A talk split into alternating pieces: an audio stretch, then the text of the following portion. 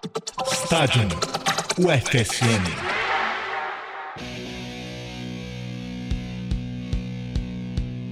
Programa podcast Estádio UFSM, um projeto de ensino da Universidade Federal de Santa Maria. Quem fala aqui é o coordenador do projeto, o professor João Malaya, que hoje traz aqui mais um programa mais uma edição do, desse, desse programa barra podcast, né? Então, estamos aqui sempre com o apoio do Núcleo de Rádios da UFSM, uh, o Núcleo de Rádios que nos apoia desde o início desse projeto, que tem uma série de ações junto com a gente e que também passa agora os programas, né? Na, na, nas duas rádios, na UniFM 107.9 e na Rádio Universidade 800 AM. Quem faz aqui hoje a parte técnica é o Jonathan Ferreira e o Alan Borges, que está aí com a gente uh, também agora ajudando no projeto, faz parte do projeto, um projeto de ensino com apoio do Proli 100 uh, que por enquanto vai recebendo as suas bolsas, né? Então temos uh, o Richard Prestes, hoje não está aqui com a gente, mas que também uh, faz parte do projeto, é o bolsista do projeto, o que a gente agradece muito aí ao Proli 100 e ao FSM por nos apoiar, né? Esse é um projeto de é, ensino do estádio, é, em que a gente tenta trazer as pesquisas que são feitas pelo grupo de pesquisa, pelos integrantes do grupo de pesquisa estádio, numa linguagem um pouco mais descontraída, numa linguagem mais, mais tranquila.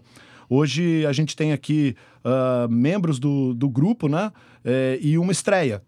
Finalmente temos aqui uma, a estreia tão esperada da Tassiane, que está aqui com a gente. Mas antes de eu apresentar a Tassiane para vocês, eu vou aqui pedir aqui o, o bom dia, boa tarde, boa noite, o olá, o cumprimento dos nossos dois uh, companheiros que já participaram aqui do programa.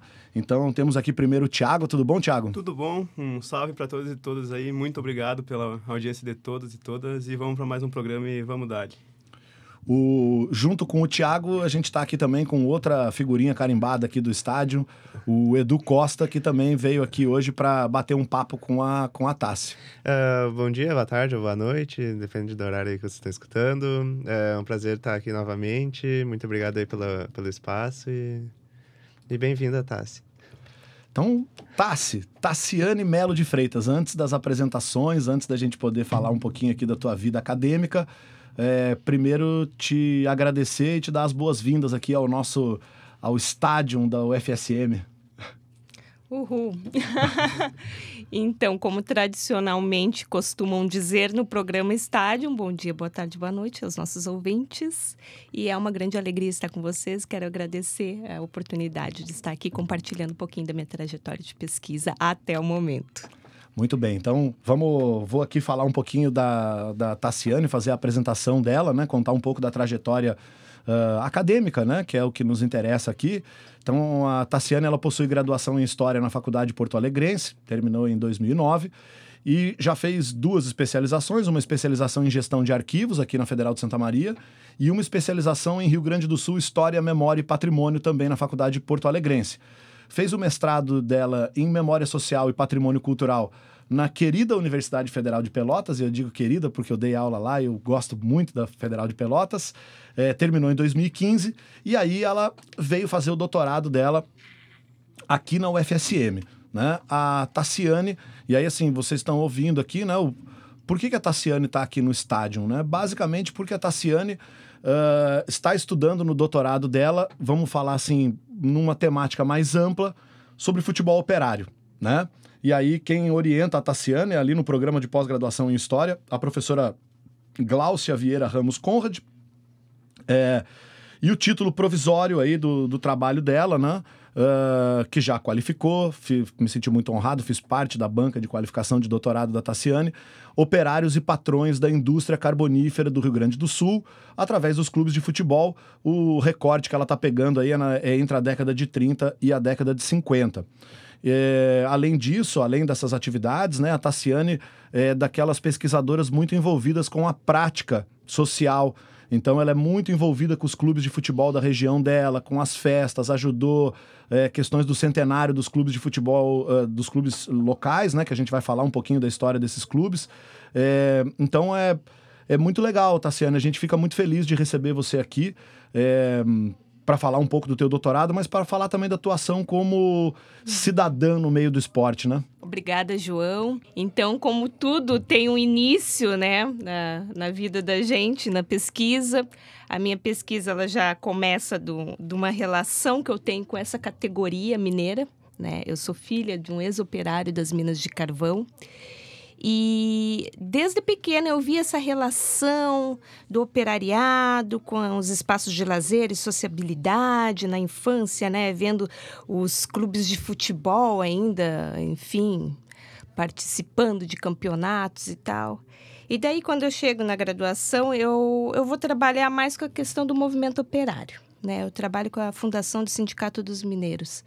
E daí, nesse processo todo, eu me deparo com 10 toneladas de documentos voltados à empresa mineradora que controlou essa região de Arroio dos Butiá, Charqueadas e Minas do Leão entre os anos de 1936 e 1964, né? Explorando carvão e tal. E hoje a gente está pensando também nessas questões de mega mineração que estão retornando, né? E me deparando com essa documentação, eu disse: nossa, a gente pode tirar muitos mais outros projetos, né? E daí a gente começou um processo de salvaguarda dessa documentação que iniciou lá pelo ano de 2006. E hoje a gente tem um arquivo histórico da mineração, que a gente pode considerar como um dos maiores arquivos no Brasil sobre a história da mineração, que está localizado no Museu Estadual do Carvão. E pesquisando nesse arquivo, o que, que eu encontro? Uma, um protagonismo gigantesco dos espaços de lazer e sociabilidade nessa comunidade mineira, né? Mas antes de tudo, eu começo a pesquisa a partir dos periódicos, né? Eu entrei em contato com pesquisadores amadores que têm esse trabalho de pesquisa com periódicos, e daí lá tem uma reportagem de 1945 do Correio do Povo que me falava de um tal de Departamento Desportivo das Minas, ou seja, a equipe do CADEM, do Consórcio Administrador de Empresas de Mineração, que é essa empresa aí. Eu disse, poxa, eu nunca ouvi falar nesse, nesse, nesse time, nessa equipe, né? Daí, pesquisando mais a fundo, fui observando que foi a união, uma união forçada entre duas equipes rivais da cidade de Arroio dos Ratos no ano de 1938. Uh, e sendo que um dos motivos dessa união forçada foi um processo crime que rolou lá em outubro de 1938. E daí eu fui puxando coisas e coisas, né? A construção das fontes, né? Comecei nos periódicos, fui para os dossiês da Federação Gaúcha de Futebol, que também foram um dos primeiros documentos, documentos que eu, enfim, consultei. E daí, quando eu vi, eu já estava uh, nos processos crime, já estava envolvida com história oral e nesse meio tempo a gente já estava nas comemorações dos 100 anos do Esporte Clube Brasil, que é o mais antigo clube de futebol que se tem registro nessa região de Mineiros. E foi um momento fantástico, 18 de agosto de 2018, a gente comemorar esses 100 anos e fazer esse trabalho de história oral, estar engajado. E juntamente com o Esporte Brasil, uh, Clube Brasil, nós temos o Esporte Clube Guarani também, de 1924, que é uma equipe fundada uh, primordialmente por espanhóis que vêm para a região das Minas trabalhar. Então, tem também essa questão na pesquisa que está surgindo ainda, que é, são esses embates étnicos, né? O, a equipe que é dos brasileiros, né? Que é o Esporte Clube Brasil, e a equipe que é dos, dos espanhóis. Né? E em 38, esse embate é, étnico ele se dá na forma de um, de um processo crime bastante violento que ocorre em Arroio dos Ratos e faz, uh, enfim, uh, acontecer essa união no Departamento Esportivo das Minas. Deixa eu te é, perguntar uma coisa. Uh, antes, antes de eu fazer a pergunta, a gente vai colocar aqui uma música que foi uma música. A, a Tassi escolheu duas músicas, né?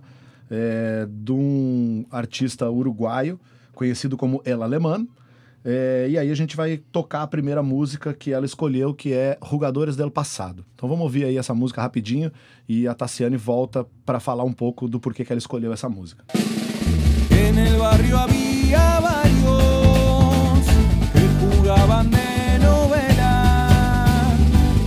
campito fue la escuela, todos con la misma ilusión,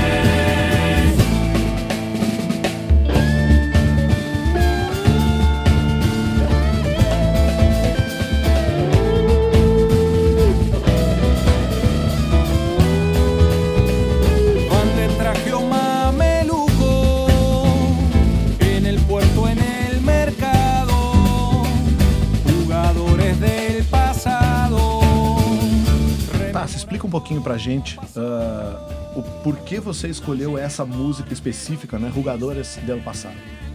Bom, ah, em primeiro lugar, eu sou apaixonada pelo trabalho do Gerardo, porque ele trabalha com as murgas, né? Aquelas músicas, enfim, ah, típicas do Uruguai, com aqueles instrumentos rudimentares, que faz uma crítica social bastante interessante, né?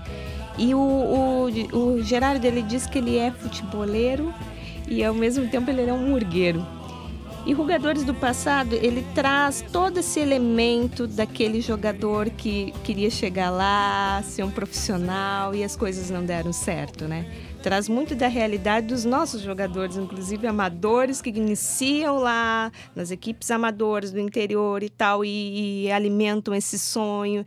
E quando chega, a coisa não, não chega lá, né? Eu, eu até faço uma relação com uma série que tá, tá acontecendo tá rolando agora no Prime Box, que é o Canela Preta, que tá, eh, tá trazendo um pouco desses elementos, né? Daquele jogador que alimenta esse sonho do profissionalismo e tal, e não chega lá.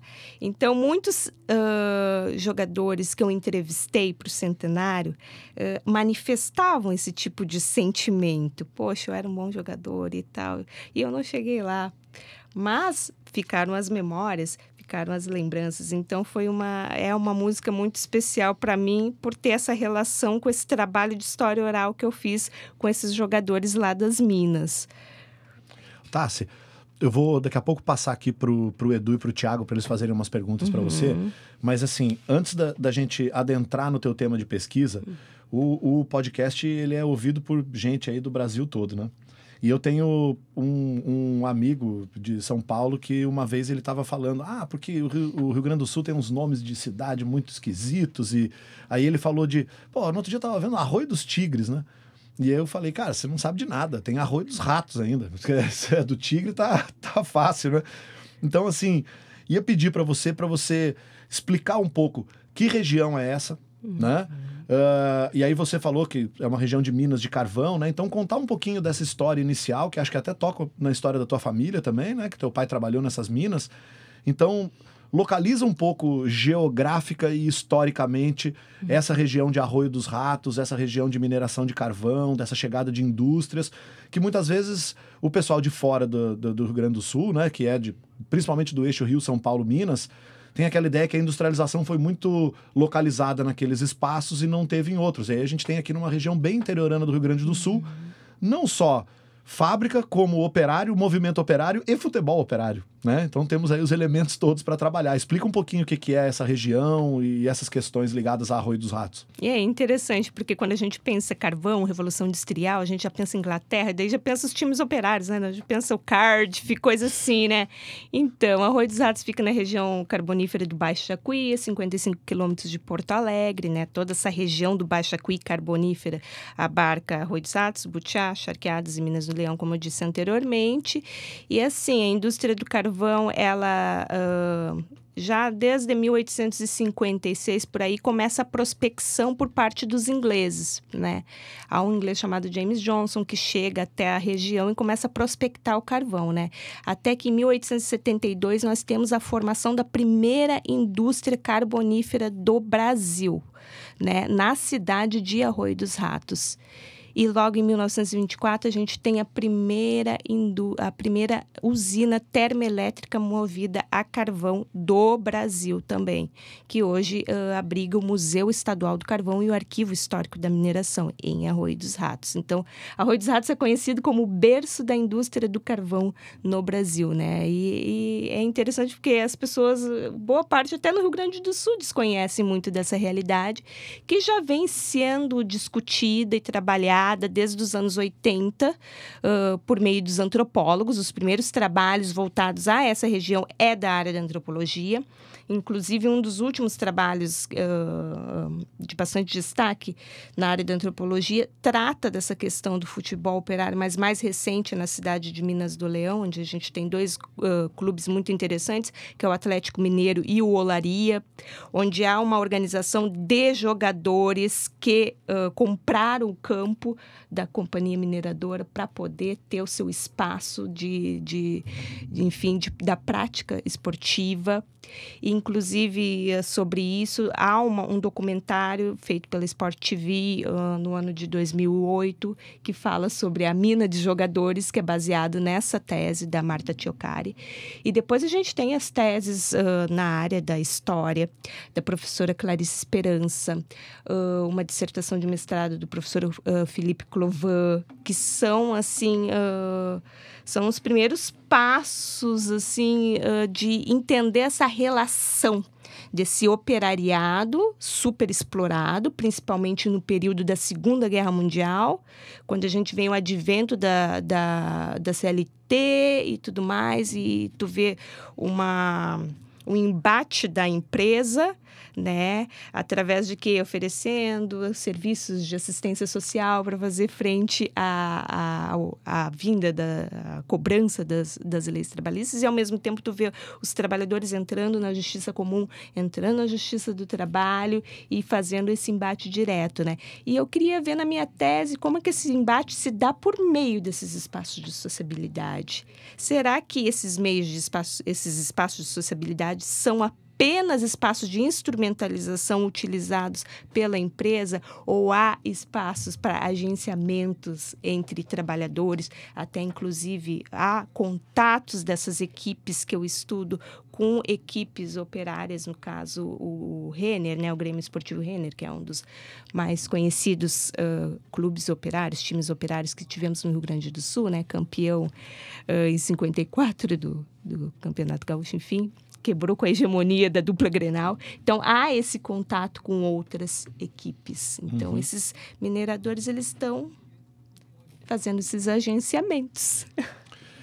Tiago tem uma, uma pergunta para a Tassi. Bom, Tassi, a gente sabe que lidar com fonte oral é, um, é muito complicado. É, nós, enquanto historiadores, eu e Edu, como historiadores de informação, podia falar um pouco essa experiência de como é que é lidar com as emoções que que o entrevistado está sendo ali, como é que tu é, se colocar como entrevistador ou entrevistado? Uhum. Ótimo.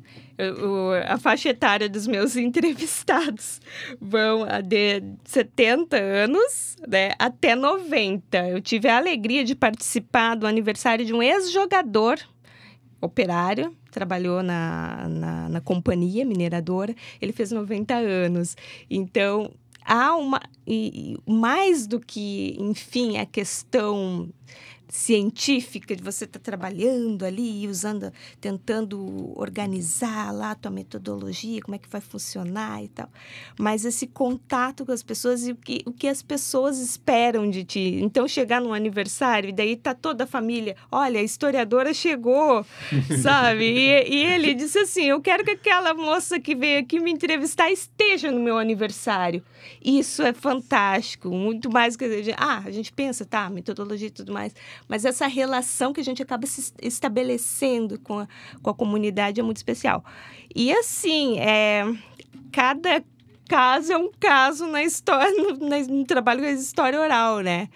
Há, há momentos assim que é complicado, você tem que utilizar de outros meios para desfocar um pouco da questão da emoção. E é uma metodologia muito trabalhosa, né? Porque você tem que fazer no mínimo umas quatro visitas, né? Visita de quebra-gelo, visita de preparação, visita de, da entrevista, retornar à entrevista. Então, eu fiquei em torno de umas dez entrevistas, né? Quando estou trabalhando com muita fonte, então eu estou em 10 entrevistas. Mas, mesmo terminando a tese, eu não quero parar. o Tassi, eu tenho aqui uma pergunta, hum, vai, vai fugir um pouco especificamente da tua tese, mas foi algo que eu comentei contigo na tua qualificação, né? Uh, quer dizer, comentei parte disso. Se eu não me engano, eh, na verdade eu acho que eu não me engano, eu acho que eu tenho certeza disso Mas o primeiro trabalho que foi feito especificamente sobre futebol operário no Brasil foi feito por uma mulher, né? Foi feito pela Fátima Martins Rodrigues Ferreira Antunes, que publicou um artigo chamado Futebol nas Fábricas, num dossiê que talvez tenha sido também o primeiro dossiê organizado por revistas científicas especificamente sobre futebol da revista da USP, né? E eu me lembro porque foi meu primeiro ano na USP, então foi muito comentado esse dossiê, participação de, de vários pesquisadores importantes, e de repente a gente olhava ali e uma temática nova, que era o futebol operário, sendo enfrentada por uma mulher, né? É, eu ia te, te, perguntar assim duas coisas sobre, sobre essa questão. É, primeiro, foi difícil para você ou vem sendo difícil para você uh, trabalhar com o futebol operário sendo mulher, que é basicamente um meio masculino, né, com a presença majoritária de, de homens, né? É, se, primeiro, se, se, tem, como tem sido essa, essa questão para você? E eu sei que, de, certa mo de certo modo, né, esse trabalho da Fátima Antunes não tem como te deixar de te inspirar, né? não só como o trabalho dela, mas como pessoa também, né? como mulher adentrando nesse espaço. É, e, e uma segunda coisa, para quem depois a gente vai deixar no, no, no link né, do, do, do, podcast, a gente deixa tudo certinho para quem quiser acessar. Mas é assim: o quanto você acha que essas pesquisas sobre futebol operário, por exemplo, essa pesquisa que você está fazendo, o quanto que ela traz de novas contribuições para aquele trabalho primeiro pioneiro lá da Fátima Antunes, né? Então, eu, eu sei bastante do que, que ele faz, mas eu gostaria que você compartilhasse um pouco disso, assim, né? Então, em primeiro lugar, como é que é ser mulher trabalhando nesse meio super masculinizado e depois, num segundo momento, assim, o que que, que, que você acha que, que, que foi essa caminhada, o quanto que, que vem de contribuição desses novos trabalhos sobre futebol operário desde esse primeiro trabalho da Fátima Antunes lá em 1994, né? Já vão 25 anos, né? Então é bastante uhum. tempo, né? É, o trabalho da Fátima Antunes realmente muito inspirador para mim. Foi um dos primeiros textos que eu li de futebol operário, eh, seguido do texto do, da dissertação do Miguel Stedley, porque como mais próximo geograficamente, né? Uhum. Que ele trabalha com o Grêmio Esportivo Renner. Foram duas, uh, dois materiais, dois, duas dissertações para mim que foram uh, muito importantes para construir esse tema, né? E junto com a, a Fátima Antunes, nós temos grandes mulheres que trabalham não só futebol operário, mas enfim, o futebol, né? Como um todo, a nossa saudosa Simone Laud Guedes, né? E Lívia Magalhães, sou fã e tal. E, assim, é difícil é, realmente essa relação, né? Construir essa relação de, de entrevistador, entrevistado, pesquisador, enfim. Por quê? Uma cidade de interior, né? Uhum. Realidade de futebol amador, né? É complicado, né? Mas o que que a gente, o que que eu comecei a fazer é me inserir na, na própria uh, organização da festa dos 100 anos do clube, da diretoria do clube, né? E conquistando essas pessoas. O, o, o trabalho é fácil? Não é fácil, porque há uma desconfiança, né? Primeiro lugar, porque ser um historiador numa cidade de 13 mil habitantes já é algo com, uh, uh, quase que excêntrico, né? E historiador e ainda militante do patrimônio, que incomoda bastante, é mais excêntrico ainda, né? E mulher pesquisando futebol operário, indo para beira de campo lá, quando tem os amistosos, escalando o maridão, que eu diz, ó, tem que, tem que me ajudar, agora tu vai ser escalado aí pro Esporte Clube Brasil. É complicado complicado, mas assim, eh, tem sido bem para mim tem sido uma experiência bem positiva. No início eu estava com bastante receio, mas está sendo bem positiva, assim. Apesar que sempre há uma sempre há aquelas perguntinhas meio, ah, você sabe a regra do impedimento, mas enfim, né? A gente passa a régua e ó, o negócio aqui é pesquisa histórica, pare com isso. E assim, uh, de contribuições né, que a gente está tendo em relação ao, ao estudo do futebol operário.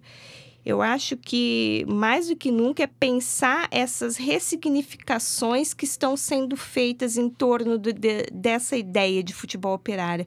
Por exemplo, a gente vê o caso do Renner, né? O Renner, em 1959, ah, enfim, fechou o departamento profissional. Não existe mais departamento. Mas o que, que ficou para as comunidades? Qual a relação desses torcedores com esse, com esse lugar de memória? Que é lugar de memória, esses clubes de, de fábrica, ou da fábrica, ou de fábrica, que é uma diferença. Eles são, acima de tudo, locais de memória, de construção de identidade, uma identidade regional, de uma identidade local. Então, pensar eh, essa minha tese também a partir disso, das ressignificações que se fazem em torno do, do futebol operário, mesmo ele hoje não tendo aquele aporte que teve nos anos 30 e 40, é um, um dos objetivos que a gente tem, né? Também dentro da pesquisa.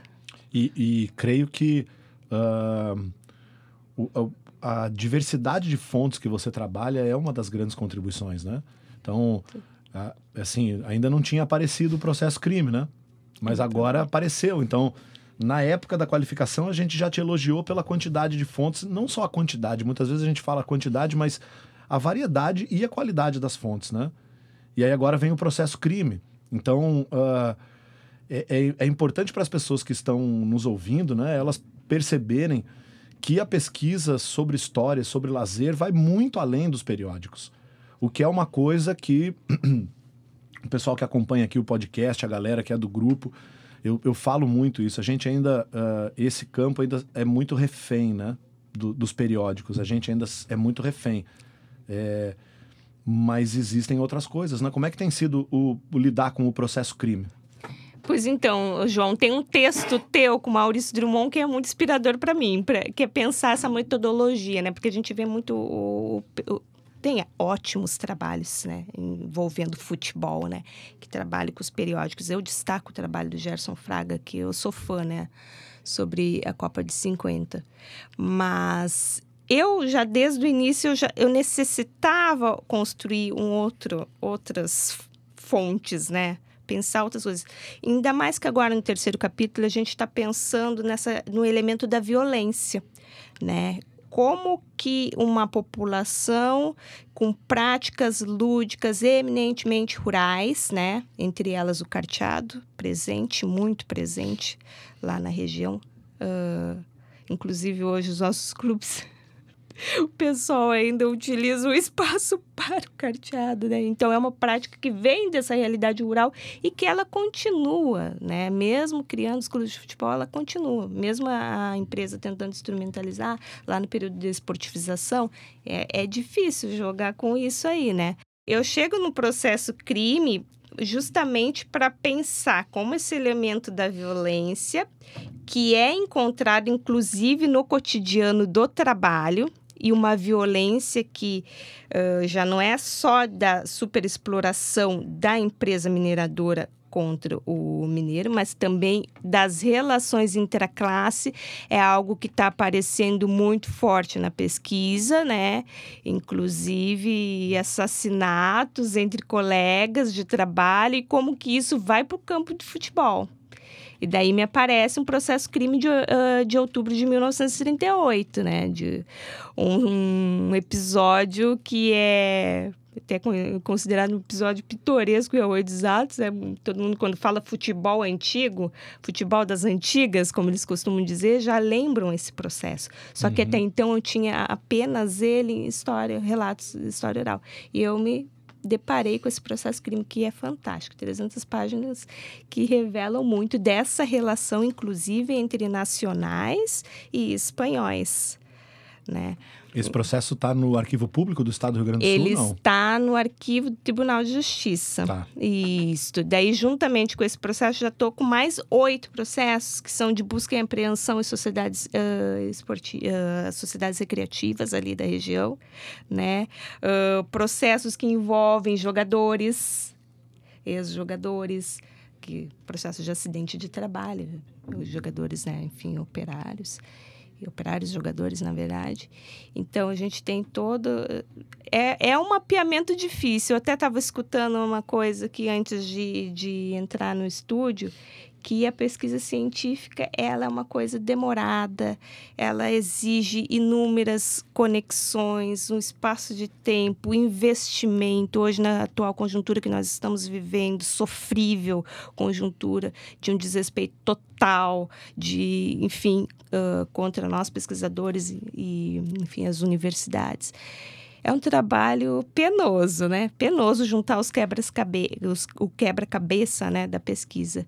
E, enfim, a gente tem tentado fazer isso, mesmo nesses tempos tão sombrios em os quais nós estamos vivendo. É de, às vezes, desanimar, mas a gente não desanima, não. Peteca pra cima. É, e é, é importante, né, a gente sempre lembrar é, que o trabalho do historiador ele atende entre outras demandas do historiador da historiadora entre outras demandas ele atende uma demanda de criação de memória social então é um trabalho em que é, por exemplo para Arroio dos Ratos o trabalho é um trabalho que não vai se encerrar numa tese ele, ele deixa é, uma série de questões ligadas à criação da memória. Você está levantando personagens, está levantando questões que, de outra maneira, corriam um risco muito grande de serem apagadas com o tempo.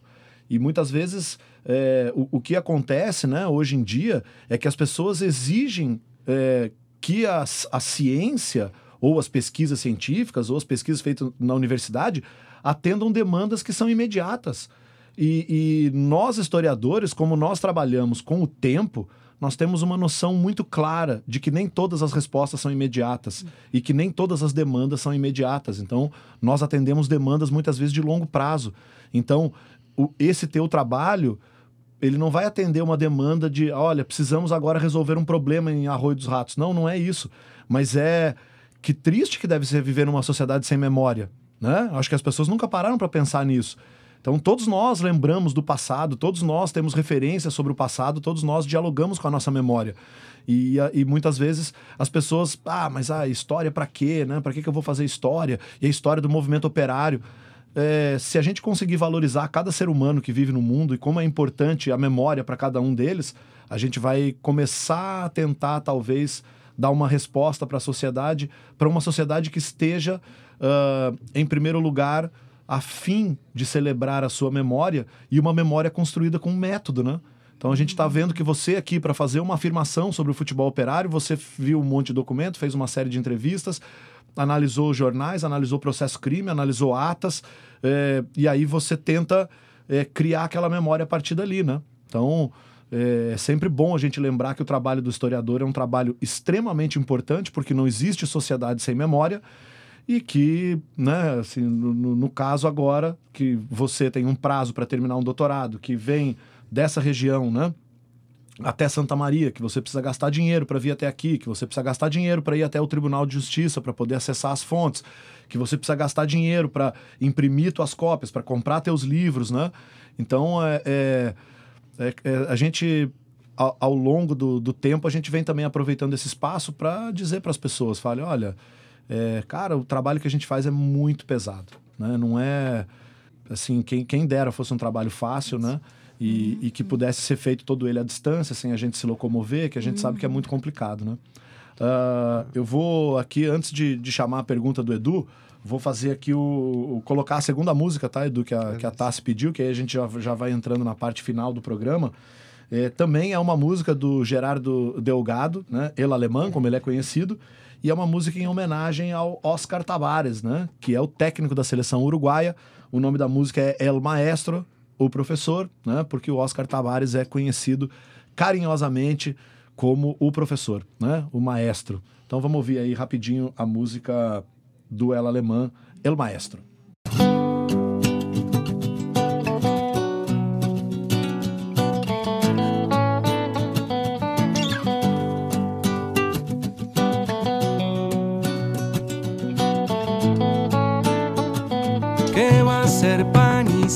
Esto es un arte. Si es la historia también jugar, se hizo carne en este lugar. Y siento más orgullo de ser parte, de creer y de valorar cuando escucho al maestro hablar.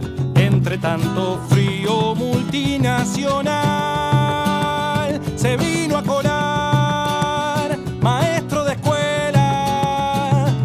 embajada de una forma de pensar, de representar,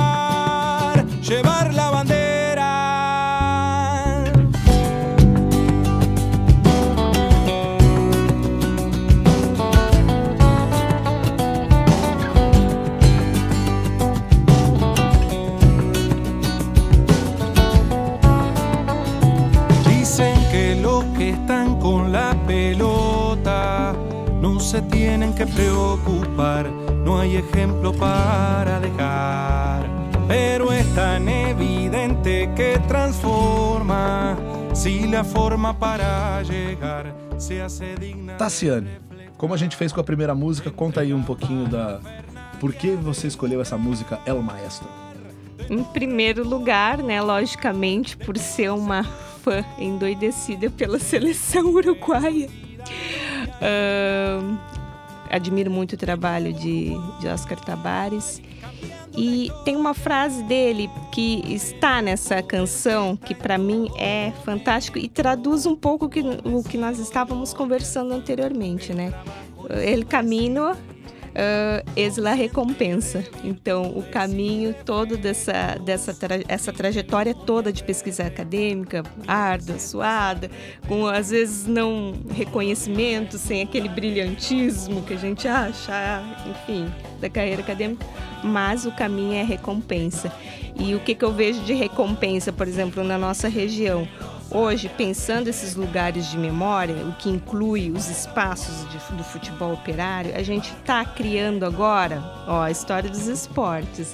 A gente está criando uma rota trekking, né, passando por todos esses espaços de memória.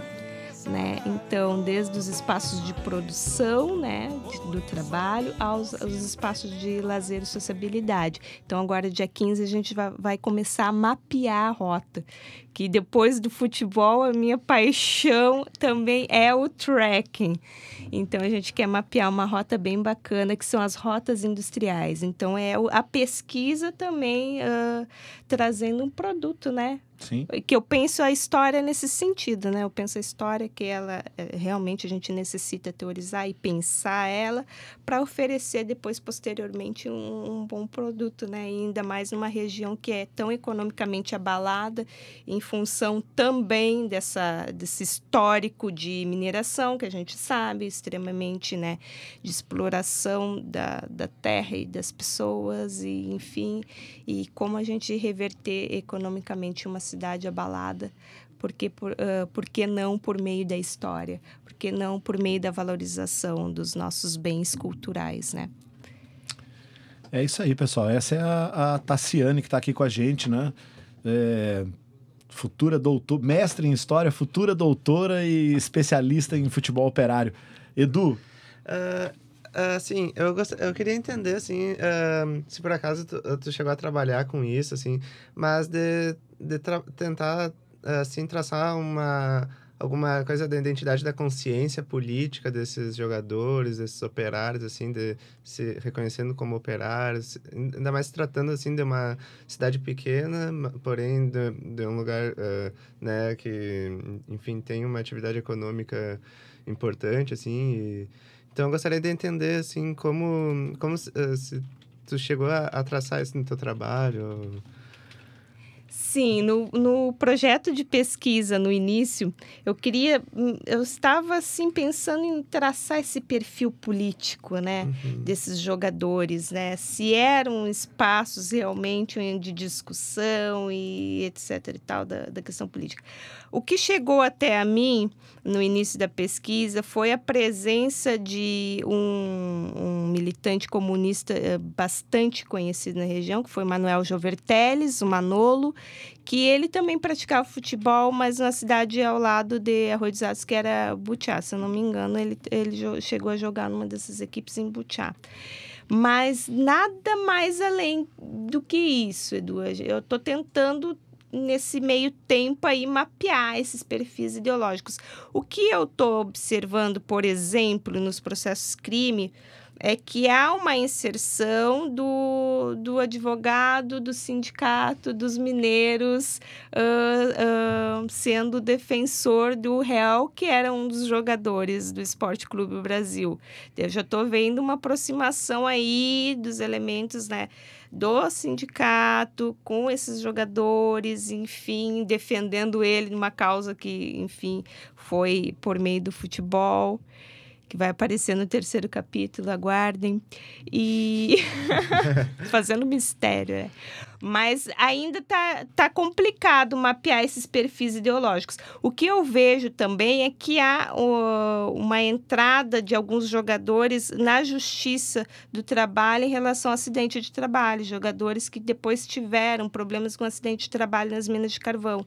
Já achei dois processos voltados a isso, ex-jogadores e que entram na justiça do trabalho. Então, Estou mapeando aos poucos essa questão da construção, da, da consciência de classe Sim. e tal. Acho que é uma das questões mais complicadas, né? De se fazer, de, de conseguir fazer esse mapeamento.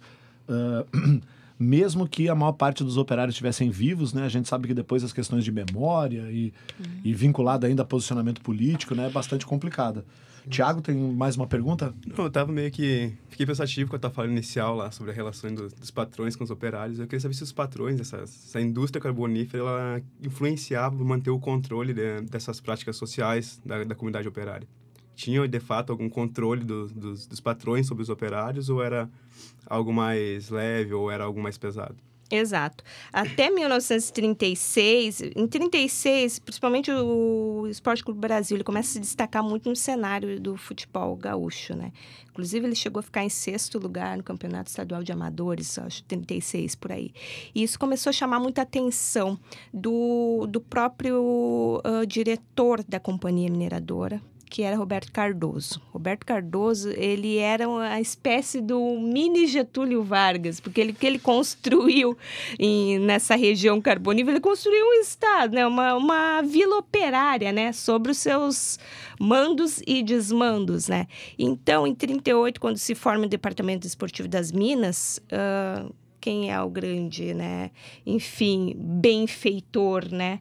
É Roberto Cardoso. E é interessante ver que ele tinha contatos com outros empresários, outros industriais lá da década de 30, que também tinham essa relação muito forte em investimentos em futebol operário.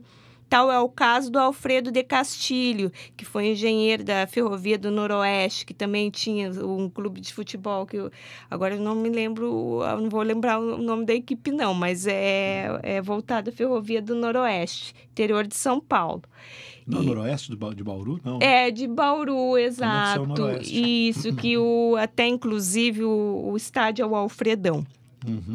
E o Roberto Cardoso tinha esse contato com esses industriais, então mostrando a minha rede de assistência social é melhor que a sua, veja só como é, né? Então há uma, uma tentativa de instrumentalização por parte dessa chefia, por parte desse diretor, né? E os investimentos para o período, uh, principalmente da Segunda Guerra Mundial, são altíssimos na área da, de lazer e sociabilidade, né? Você faz um comparativo do que é investido, por exemplo, em saúde e depois em lazer e sociabilidade, construção de, de sociedades bailantes, sociedades recreativas e clubes de futebol. É, assim, uma diferença, assim, um pouco diferença mínima entre o investimento em hospital e o investimento em lazer e sociabilidade. Isso era, isso era um foco muito grande para eles instrumentalizar essa, esse, esses espaços, né? Controlar esses espaços. É, isso não quer dizer que os jogadores se deixavam controlar passivamente, né? Exatamente. Acho que, é, assim, gente, ficou muito aquela imagem do patrão que controla o operário uhum. por conta do livro Negro no Futebol Brasileiro, né? Do Mário Filho. Filho. E uhum. que fez escola e é reproduzido aí em tudo quanto é trabalho, uhum. uh, mas pouco se pensou, até no, nas próprias narrativas que o Mário Filho fala, né? Quando ele diz que é, o jogador preferia jogar no Bangu, ou, ou, ou, se ele virasse jogador no Bangu, ele tinha uma situação privilegiada porque ele trabalhava menos e jogava uhum. bola. como se isso também não tivesse a agência do operário, né? E o operário também não tivesse Exatamente. conseguindo conquistar o seu privilégio também, né? Por meio do futebol, que seja, Sim. por meio de fazer o, o jogo, aquilo que o patrão dele achava que ele deveria fazer, mas é, não deixa de ser uma conquista, né? E tem aqui, conferir aqui, é o, é o estádio Doutor Alfredo de Castilho, o Alfredão do Esporte Clube Noroeste, de Bauru. Bauru, é. Já vi muito jogo do Noroeste com o meu Parmeirinha, né? Já é, bem, bem. mas Apesar que o Noroeste hoje em dia tá, acho que É. tá, tá bem mal ali no, no futebol paulista, né? Ah, Edu, quer fazer mais alguma pergunta para Tássia? Aproveita. então, beleza. Vamos aqui, ó. A gente vai dar uma continuidade no, no, no programa. Vamos. ah, na verdade, assim, a gente foge um pouco da temática da Tassiane, mas continuamos na temática aqui da história do esporte, né? E eu vou dar aqui um pouco de, de cartaz, né? Como se diz em Portugal, dar um pouco de cartaz, né? Dar um pouco de, de expressão para a galera que vai vir participar aqui do nosso se- segundo Congresso Internacional de História, que acontece aqui na UFSM entre 5 e 7 de novembro né, de, de 2019 agora. E eu e a Tassiane, nós organizamos o simpósio temático História do Esporte das Práticas Lúdicas. Na verdade, eu vou, tenho que ser sincero aqui, foi a Tassiane que veio falar comigo e falar, vamos fazer o simpósio. Eu, eu confesso que não estava muito animado por conta das questões da, da nossa atual conjuntura e de Santa Maria ser uma cidade que, ah, por mais que ela esteja no centro do estado, ela é um pouco de difícil acesso né, para quem é de Porto Alegre, para quem é de Pelotas, para quem é de Passo Fundo, onde tem aqui a universidade também, para quem é né, da região próxima a Porto Alegre, onde fica a Unicinos, por exemplo. Ah, distante das regiões também, distante, né? 250, 200, 300 quilômetros da fronteira, é, onde tem a Federal da Fronteira Sul, onde tem a Unipampa. Então, ah, e eu também, como cheguei aqui em Santa Maria, tá, vai fazer dois anos agora, né? No começo do ano, é, não imaginava que a gente teria tantos trabalhos assim. E eu estava achando que a gente ia ter dificuldade para fechar um dia do simpósio temático, porque eram seis trabalhos no mínimo e no máximo 18, né? E para nossa incrível surpresa, nós tivemos 12 trabalhos inscritos, né? Todos aprovados. Então, para vocês saberem é, um pouco do que, que vai ser trabalhado aqui no CIRIS, né? É, eu vou comentar um pouco. Fala, Edu. Não, comentar também que no CONEP, que foi um, ah, um, um, um congresso organizado aqui pelos estudantes de, de História da Graduação, inclusive que a, a Tassi estava, ah, participando, assim, como... ah, Coordenadora, né? Do coordenadora, simpósio. sim, exato. Eh, a gente também teve, no caso, seis trabalhos inscritos, né? E foram eh, muito bons, assim. Teve bastante trabalhos, assim, na- no sentido, assim, de contar a história aqui do Inter de Santa Maria, né? Te- eh, no caso, por exemplo, eh, eu apresentei, no caso, sobre futebol e a ditadura civil-militar, né? E... Enfim, eu acho que é, um bom, é bom ver esse, esse... Que é um campo que está está sendo ah, bem abordado, assim, né? E é, um, é uma boa quantidade de trabalho, visto o tamanho, até o próprio tamanho que o congresso foi, assim, né? Mas, e, é- e fico feliz também pela, pela da, forma com que está acontecendo com o CIRIS também. Sim, e no, no CONEP, né, é bom destacar que foi, é um evento organizado pelos alunos da graduação, portanto, o simpósio temático também foi organizado por eles. É, por iniciativa deles, eles convidaram a Tassiane e convidaram o Vander, que é o meu orientando do PPGH, que trabalha com futebol em Bagé, né, as rivalidades lá de, de Bagé. Ah, eu tive a oportunidade de estar presente em um dos, do, uma, uma da parte das apresentações e é legal porque pessoas aqui da UFN, né, Universidade Franciscana daqui de, de Santa Maria também é, apresentaram seus trabalhos ali, então foi, foi bem bacana. Sobre o CIRIS aqui, né, só para vocês terem uma ideia, a gente tem o trabalho Memórias Rubro-Negras, o Brasil de Pelotas no Campeonato Brasileiro de 85, do Juan Neitsky, que é lá da UFPEL. A gente tem o Elias Costa, aqui da UFSM, que já participou do estádio, né? E que está estudando eh, sobre hooliganismo e torcidas organizadas, né? Levantamento historiográfico sobre hooliganismo e suas diferentes proposições. Depois o trabalho do David da Silva Ferreira, da Universidade do Vale do Rio Sinos, do Rio dos Sinos, a Unicinos, que é mestrando e bolsista do CNPq, tá fazendo, quer dizer, espero que ele continue sendo bolsista do CNPq, né? Ele tá fazendo um trabalho chamado Os Dirigentes de Futebol de Caxias do Sul através de depo- depoimentos orais, caminho metodológico e resultados prévios. Depois, o Fabrício Cardoso da Silva, também da Unicinos, também mestrando, é, também bolsista CAPES, espero que continue. Reflexões sobre patrimônio, memória e esporte, o estádio em jogo. Ah, depois a gente tem o Vander, né? O, o meu orientando aí do PPGH, Vander dos Santos Machado, que está escrevendo Futebol na Fronteira Sul, um olhar sobre o protagonismo dos clubes bageenses no futebol gaúcho. E no terminando esse primeiro dia, a gente tem o trabalho do Gerson Fraga, que a Tassiane já citou aqui, Charruas e Gaúchos, a identidade compartilhada entre sul-rio-grandenses e uruguaios através de contos de futebol de Aldir Garcia Schli. Ah, Aí a gente tem o, no segundo dia, né? A gente tem ah, o trabalho da Francisca Jesus, da UFPEL, o Prado Pelotense, um olhar através dos jornais. Depois, o Rudiero Moreira, da Universidade de Passo Fundo, da UPF, Jogos Digitais e a História. Depois a gente vai ter o prazer inenarrável de contar com o professor Rafael Fortes, da Unirio, que vai aqui trabalhar os, os olhares sobre o Brasil numa revista de surf sul-africana.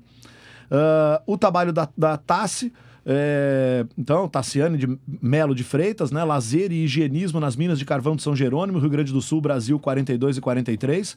O meu trabalho, futebol, racismo e colonialismo, a imprensa portuguesa e a criação caricatural do africano no período salazarista. E depois o trabalho da Julie Zola, o poder das chuteiras, a atuação do futebol no cenário político brasileiro da ditadura militar 64 a 85. E só para lembrar que a data foi prorrogada para quem não mandou o trabalho ainda, então o trabalho completo, e passou para o dia 30, então para quem se inscreveu para o CIS e não mandou trabalho ainda, até o dia 30 tem a data para mandar o envio. como a gente pode ver, né, eh, trabalhos da eh, Unicinos, Universidade de Caxias do Sul, UPF, ah, Universidade Federal Fronteira Sul, Federal de Santa Maria, Federal de Pelotas e Unirio. Sete instituições representadas no simpósio temático aqui em Santa Maria, no interior do país, o que mostra que, a despeito de todas as dificuldades, a gente continua trabalhando e a gente continua buscando eh, cada vez mais contribuir com esse grande campo historiográfico. Né? Então a gente aqui no Sul conseguiu. eh, já o, o simpósio temático da Ampu, que foi eh, organizado pelo Gerson Fraga e o Jonatas Carati, né, que foi o ano passado, na Ampu Regional, já foi um simpósio importante, com bastante pesquisadores, mas a gente conseguiu aqui um resultado impressionante. Você não achou, não, Tassi? Com certeza, diversidade das origens, né, do pessoal que vem ah, contribuir e as temáticas, nossa, né, fantástico, assim como no Conep, né? Embora ainda o futebol tá ganhou de 4 a 2, né? Porque foram quatro trabalhos voltados ao futebol, mas também essa perceber essa diversidade de, de pesquisas em outras práticas lúdicas Sim. também, né? Uhum. né? Tivemos do Matheus Donai, excelente trabalho sobre carteado, né? Matheus Donai, que será o, o trabalho do Matheus Donai, né, sobre carteado, jogos tradicionais gaúchos, que será o tema do nosso próximo podcast. Vamos gravar rapidamente aí, então o Matheus vai vir falar e depois vai ser a vez do Edu de falar sobre o trabalho dele sobre, ah, sobre o futebol na ditadura militar, né? Ele está trabalhando com o Reinaldo, acho que muito inspirado pelo trabalho eh, que foi desenvolvido pelo Eu- Euclides? pelo Euclides, né? É, lá da, da Federal de São João del Rei. E, e depois, com certeza, o Tiago vai vir aqui também falar sobre as, as pesquisas que ele está tentando desenvolver. É, do Tiago eu não vou contar qual é o tema da pesquisa, porque é, é- a gente ainda não sabe se a gente vai conseguir fazer, né, Tiago? Mas a gente vai tentar, né? Tá faltando fonte. Tá faltando fonte, esse tá faltando mesmo. O negócio Não, é... mas nós vamos encontrar. Vamos Isso, encontrar, a gente, sim. pelo menos a gente vai tentar, É. né? Ah, e o, o- Creio que isso. A gente consegue aqui ocupar esse espaço com, com bastante qualidade, né? Cada vez que a gente vier aqui. Então, depois a gente vai aproveitar o Gerson Fraga, vai estar aqui, vamos trazer ele para gravar programa, vamos trazer o Rafael Fortes para gravar programa. Então, é isso, né? É, assim, eu. A gente. Além dessas questões, né? Eu gostaria só de ah, fazer um breve comentário aqui. O pessoal que vai ouvir esse podcast provavelmente ainda vai estar rolando esse evento, que é um evento muito bacana. A gente aqui no Brasil ainda não dá muita bola para ele, mas é, olha, é o segundo principal evento de esportes do mundo, né? Que é a Copa do Mundo de Rugby, que acontece esse ano no Japão, em 2019. É uma febre no mundo inteiro, o mundo está parado acompanhando uh, a, a, chegada, do, porque começa agora, dia 20 de setembro, né? Então, é, daqui a pouco, e vai até o dia 2 de novembro. A final é dia 2 de novembro. O rugby são 15 jogadores para cada lado, então o, é um esporte de contato físico muito intenso, então tem que haver um descanso maior entre um jogo e outro para poder jogar, né? É, é assim, eu, eu sou suspeito para falar porque eu joguei rugby desde criança, né? Fui fundador com muito orgulho de um dos maiores clubes de rugby do Brasil, que é o São José Rugby Clube, um dos maiores vencedores do rugby. Uh, se algum amigo meu estiver ouvindo aí, todo o meu abraço e todo o meu amor para vocês por esse clube maravilhoso que a gente fundou quando a gente era criança, jogando numa praça, desviando, correndo, desviando das árvores, né? Acho que é uma boa história para se contar aqui um dia no estádio, né? A história do São José Rugby. Uh, e, e, o ano, a última Copa do Mundo, que foi em 2015, eu tive a oportunidade de ser comentarista da ESPN desse, desse evento, né? E foi muito bacana conhecer a galera, principalmente o Cledi Oliveira, o Ari Aguiar, essa galera que ainda continua na, na ESPN, né? Uh, e eu, eu tive que fazer um mergulho, assim, porque eu não, apesar de gostar muito de rugby, não era uma pessoa como, por exemplo, o Vitor Ramalho, é, que é meu amigo e que foi meu parceiro e que fez uma dissertação sobre a história do rugby em São Paulo, né? A primeira dissertação que ele fez na USP, eu fui da banca dele também, e ele vai estar comentando, né? A ESPN passou por alguns problemas aí de orçamento e tal, então, né, esse ano eu e o Virgílio, que participamos da outra vez, a gente não vai participar, mas o Vitor Ramalho vai estar lá com o Martoni, que é o oficial, né? O comentarista oficial lá da ESPN, do rugby da ESPN. Então a gente vai ter aí esse evento e, e eu uh, chamaria atenção para quem for ver algum jogo, se passar na televisão, chamaria atenção para duas coisas. Uma geral né, do rugby e uma bem específica. A geral é o seguinte: prestem atenção como o árbitro comanda a partida de rugby. Né? A maneira com que os jogadores respeitam as decisões do árbitro, a maneira com que a arbitragem usa a televisão, né? É, eu tenho comentado com, com a galera do grupo e com os meus amigos que, assim, eu estou perdendo efetivamente o, o, o ímpeto, né? Para não dizer uma palavra, né? Mas estou perdendo o ímpeto de ver futebol, sabe? O VAR tá me deixando, principalmente no estádio. Esteticamente não é o que eu aprendi a ver, não é a maneira com que eu. Eu aprendi a treinar o meu olho para depois de um gol olhar o bandeira para ver onde ele corre, olhar o árbitro para ver onde ele aponta e aprendi que aquele era um momento do ápice, tanto das minhas frustrações quanto das minhas alegrias, né? E é muito doloroso parar o jogo e aquele jogo que demora, e aí o árbitro tem que ir na televisão, e aí, sabe, é, é, eu, eu particularmente não gosto, faço coro com o professor Sérgio Giglio, somos absolutamente contrários ao VAR no futebol. E no rugby seria interessante ver não só a maneira com que o VAR é utilizado, né? E que começou a ser pensado, porque é muito rápido, é muito simples. O árbitro, na verdade, ele não vai checar nada, ele fala no microfone, né, com o árbitro e fala, cara, dá uma checada aí, vê se foi ou não foi, né? Uhum. E rapidamente os caras dizem, foi, pode marcar, né? Então o cara já vai lá e marca, não tem esse negócio de agora vai ver e aí vai discutir uhum. a imagem, o, o árbitro do campo discute a imagem com o árbitro. Ah, não. Então, assim, é uma aula. O rugby dá uma aula de, de arbitragem, né? É uma coisa muito bonita ver o... Nenhum jogador fala com o árbitro, só o capitão. E o árbitro ignora qualquer jogador que vai falar com ele. Então não há essa, esse, essa bateção de boca, esse negócio que atrasa o jogo. É, é um, uma coisa a se reparar, né? E outra coisa que eu acho que seria interessante, né? Não reparar, mas pontuar aqui. Nós temos no rugby um árbitro que é o Nigel Owens, que é primeiro árbitro de rugby assumidamente homossexual, né? Então ele assumiu que é, que é homossexual, é, continua arbitrando e continua sendo é, um nome importante e respeitado dentro do rugby, né? Então, que bom que existem esportes onde as pessoas podem assumir, né? Podem se assumir e podem viver a sua sexualidade com um pouco mais de tranquilidade. Rapidamente, porque o Jonathan já nos avisou que o tempo já foi embora, né? Então, o, o tchau aí, rapidamente aí, Tiago. É, muito obrigado, primeiramente, a visita da Tassi, volte sempre. Então, muito obrigado à audiência de todos e todas e continue nos escutando aí. Ah, muito obrigado pela audiência, obrigado pelo espaço mais uma vez, obrigado a Tassi, ah, professor João, ao Thiago, ao Jonathan aí, e muito obrigado, escutem. Obrigada, Grupo de Estudos Estádio. Obrigado, João, pelo convite. Esperamos vocês em novembro para o nosso CIS. Venham todos. E meu abraço especial para Arroio dos Ratos e para o Esporte Clube Brasil. Espero que vocês nos ouçam. Abraço. Muito bem, então fica aqui o nosso agradecimento ao núcleo de rádios da UFSM. Lembrando só rapidamente, uma rádio pública que tem compromisso só com a programação de qualidade. Jonathan Ferreira, o mágico da técnica, Alan Borges, que agora assume aí também a parte técnica do estádio. E muito obrigado a todos e todas. Até o próximo programa. Estádio UFSM.